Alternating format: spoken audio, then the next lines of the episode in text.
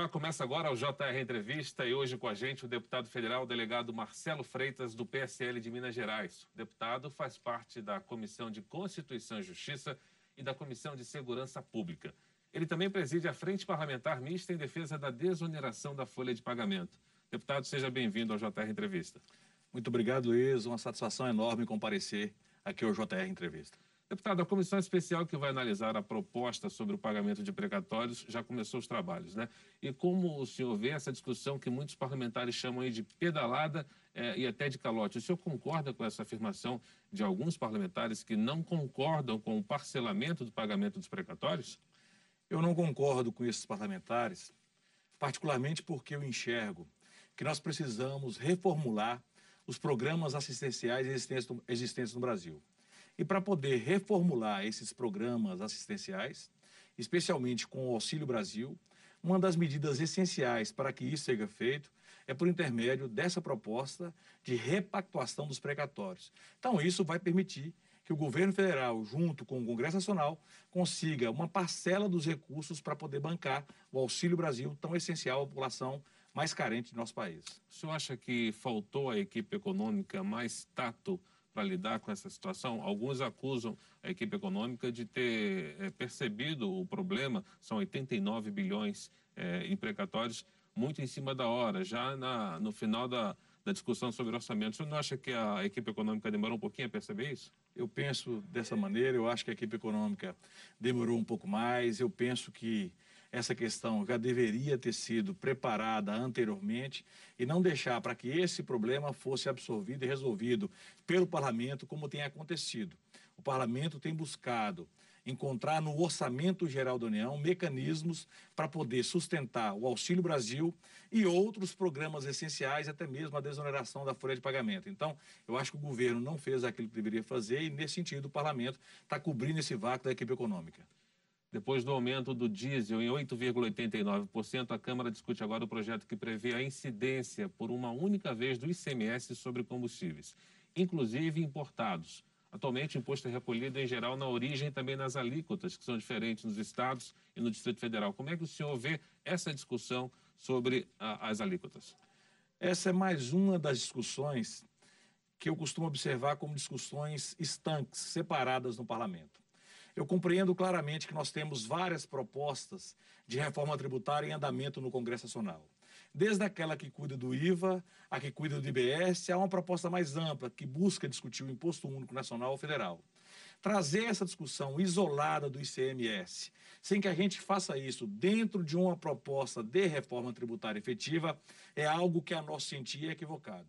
Nós temos que fazer uma reforma tributária que atenda de fato aos problemas do Brasil.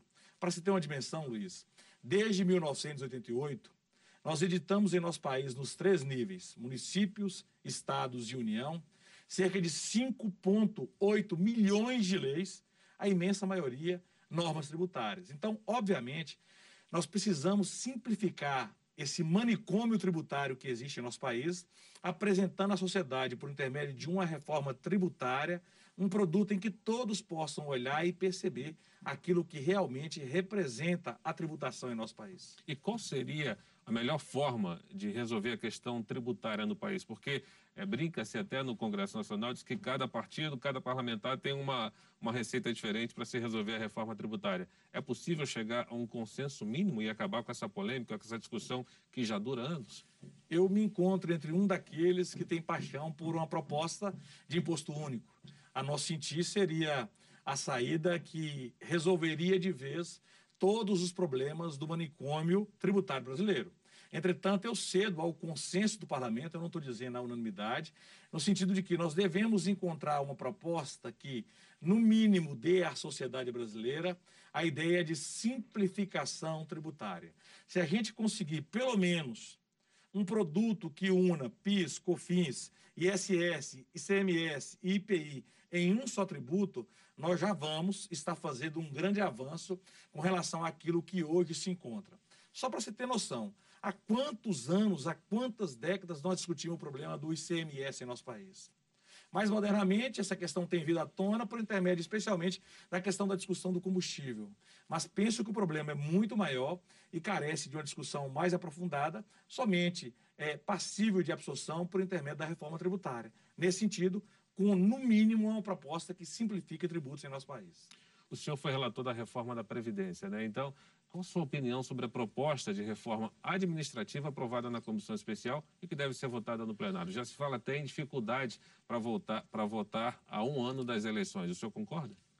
Na verdade, essa proposta é extremamente complexa, a reforma tributária. Mas eu sou, particularmente, um deputado reformista. Eu sou um deputado que defende a ideia de reformas. Eu fui relator da reforma da Previdência e encampei a discussão naquele momento, mesmo é, com a opinião pública inicialmente contrária, mas depois realmente se percebeu que era uma realidade, assim como é uma, uma realidade a necessidade da reforma administrativa. É claro que no texto apresentado pelo relator na comissão especial, nós temos que fazer alguns avanços, algumas melhorias, mas eu acredito que nós podemos fazer isso em plenário tranquilamente, entregando à sociedade brasileira, sem nenhum viés corporativista, um produto que vai de fato atender aos anseios do povo brasileiro.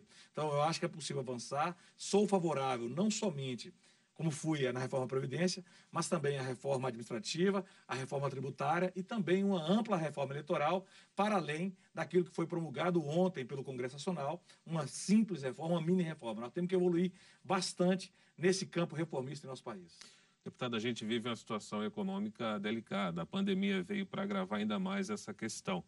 E muito se discute aí a questão da desoneração da folha de pagamento. São 17 grandes setores produtivos que empregam é, milhares de trabalhadores e, no entanto, é, a proposta encontra dificuldade de chegar a um acordo, a um consenso junto à União, junto à, à equipe econômica. O que, que o senhor pensa da desoneração da folha de pagamento? Bom, essa matéria ela me traz uma paixão muito grande, porque eu, particularmente, sou o presidente da Frente Parlamentar em defesa da desoneração da folha de pagamento. Trazendo para a nossa conversa uma visão um pouco mais simples e ao mesmo tempo sem perder a técnica. Eu penso que é imprescindível que o Congresso Nacional aprove a prorrogação da desoneração que existe nesse momento em andamento no Congresso Nacional, sem prejuízo de que a gente faça uma discussão mais aprofundada, simultaneamente à reforma tributária, que discuta, que discuta junto com a reforma tributária, a majoração da desoneração da folha de pagamento.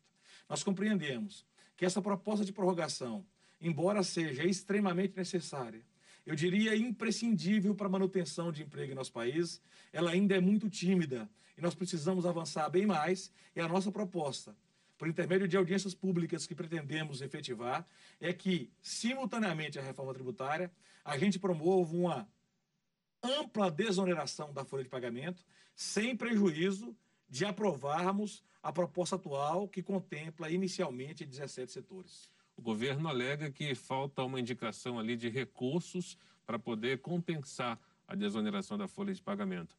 É, o senhor acredita que é possível chegar à resolução desse impasse? Eu penso que é possível sim.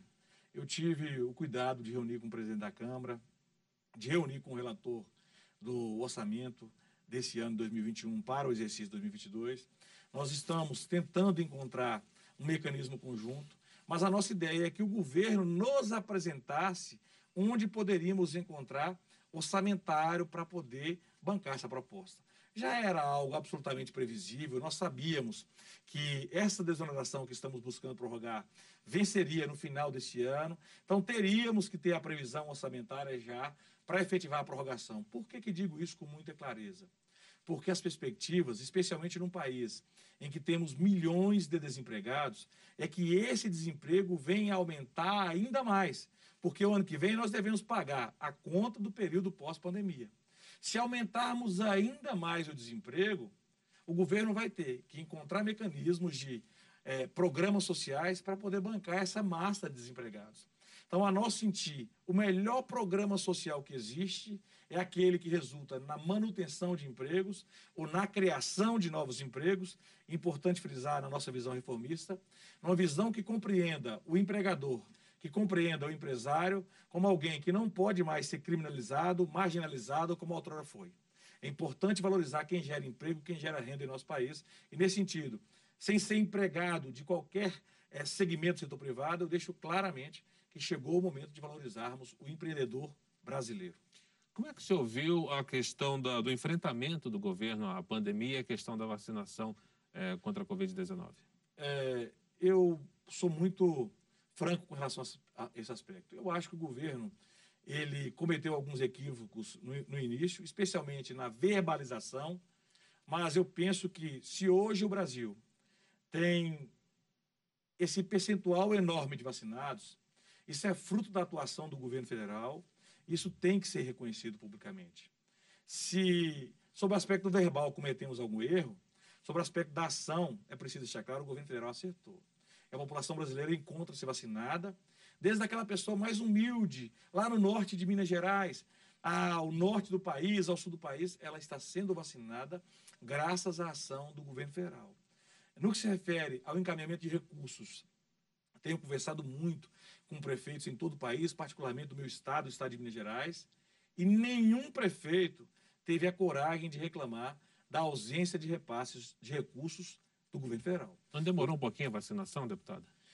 Nós poderíamos discutir sobre, sobre essa questão da demora na vacinação, mas eu devolveria essa sua pergunta com outra pergunta. E se tivéssemos realmente efetivado a compra de vacina no ano passado e desse errado, e tivéssemos um prejuízo de milhões ou bilhões de reais, o que aconteceria hoje com o governo federal? Então, por esse motivo, eu entendo que o governo federal é, agiu corretamente, ele teve o cuidado de esperar a autorização da Anvisa e, após a autorização da Anvisa, efetivar a compra de vacinas, é, agilizar na entrega de vacinas ao nosso país. Nós temos o sistema único que funciona muito bem e isso tem sido efetivo para que haja uma imunização em massa da população brasileira e creio que no final desse ano nós teremos toda a população completamente vacinada. Nós lembramos que você pode assistir ao JR Entrevista na Record News às 7 da noite, também no portal R7, no Play Plus, no Jornal da Record, no JR 24 horas, à meia-noite e meia, e também em nossas redes sociais. Deputado, o senhor é oriundo da, da Polícia Federal, o senhor é delegado. Como é que o senhor vê a questão do enfrentamento à, à criminalidade do país, sobretudo ao tráfico de drogas eh, e também ao policiamento nas fronteiras?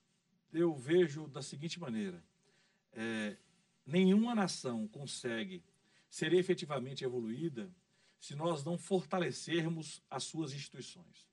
Eu parto da premissa de que a Polícia Federal é uma das instituições que deve ser empoderada, que deve ser fortalecida, assim como os demais órgãos de controle, incluindo a Receita Federal, incluindo o Ministério Público.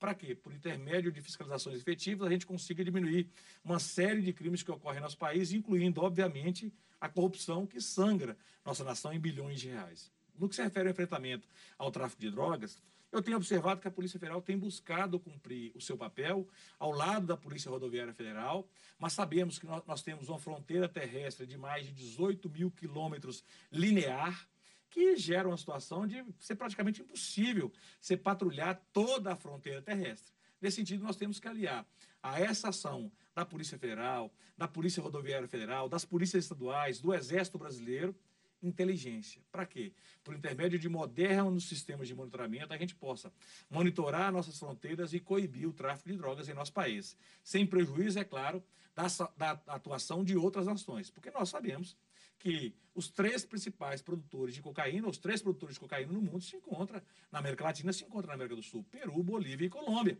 que são fronteiriços com o nosso país, que são vizinhos do nosso país. Então é um problema enorme que o Brasil tem que absorver e, nesse sentido, a estrutura fiscalizatória ainda é insuficiente para coibir todo o tráfico de drogas que perpassa as nossas fronteiras, traz a droga para o nosso país e aqui utiliza como rota de passagem para outras nações.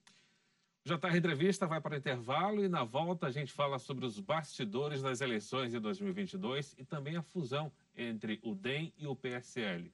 JR tá Entrevista volta em instantes. Até já. Estamos de volta com o JR Entrevista. Hoje nós recebemos o deputado federal, delegado Marcelo Freitas, do PSL de Minas Gerais. Delegado, a reforma do Código Eleitoral foi aprovada na Câmara e também agora está no Senado. O presidente do Senado já disse que o tema não deve ser votado na correria. A gente queria saber aqui como é que o senhor vê a questão do projeto, é, principalmente em relação à quarentena de quatro anos para juízes, integrantes do Ministério Público, policiais e também os militares. Eu enxergo o projeto como excepcional para o nosso país.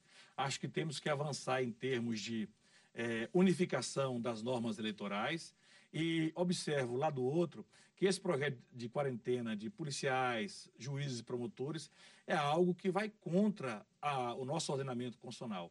Eu compreendo que não deveríamos ter essa quarentena, já que, especialmente num Brasil em que condenados são absolvidos e voltam a serem é, é, elegíveis, nós temos que permitir que mais pessoas, que mais categorias possam colocar o seu nome à, apreciação do eleitor. Então, sou contra a quarentena eleitoral apresentada no Código Eleitoral Brasileiro. O senhor é presidente do Diretório Regional em Minas Gerais, do, do seu partido, né? O DEM já está, inclusive, convocando reunião é, nacional para poder discutir a eventual, a possível fusão com o PSL. Essa fusão já está certa e como é que o senhor encara aí a união do PSL e do DEM? Essa fusão já está certa, a nosso sentir. É, já houve reuniões da Executiva Nacional do DEM e do PSL. Os dois partidos já se ajustaram nesse sentido. Eu enxergo essa fusão com um excelente olhar.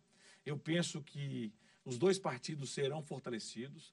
Hoje nós teremos uma estrutura de, inicial de 81 deputados, podendo aumentar, e a perspectiva é que a gente volte ainda mais forte em 2022. O presidente Jair Bolsonaro foi eleito pelo PSL. Existe alguma possibilidade dele voltar ao partido?